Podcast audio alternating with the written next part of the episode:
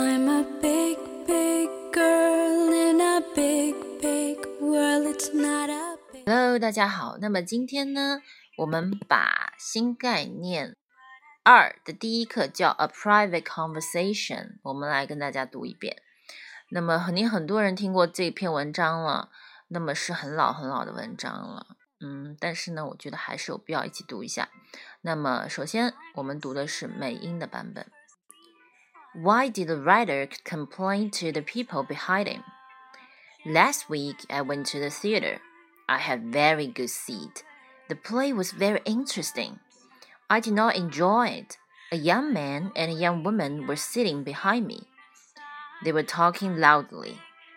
I got very angry I could not hear the actors. I turned around.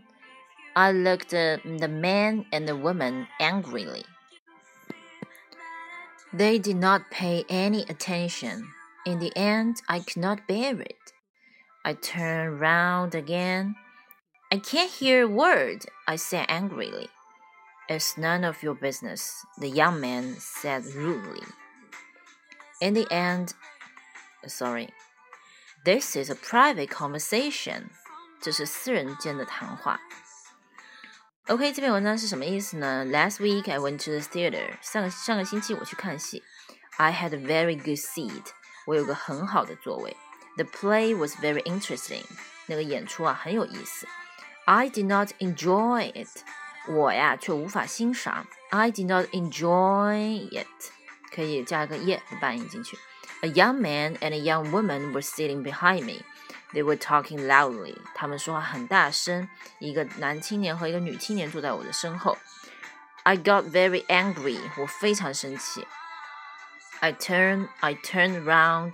I looked, I looked, I looked, I looked, I looked at the man and the woman angrily. 我回过头啊，就怒视着那一对男女。they did not pay any attention. In the end, I could not bear it.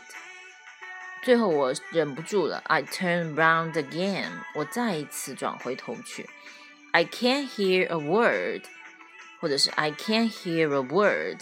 I said angrily. I said angrily.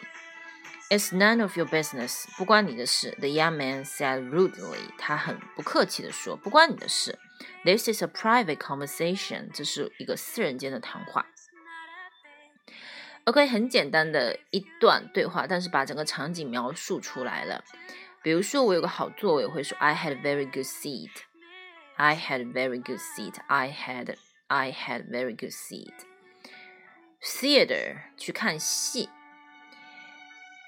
I got very angry，我很生气。它用的是一个 get 这个动词。Pay any attention 就是注意。我无法忍受，I cannot bear it。我们每个人都记住它，I cannot bear it。I can't hear a word。我什么都听不见了。It's none of your business. It's none of your business. Business. It's none of your business. 每个人都学会，不关你的事。OK，大家学会了吗？拜拜。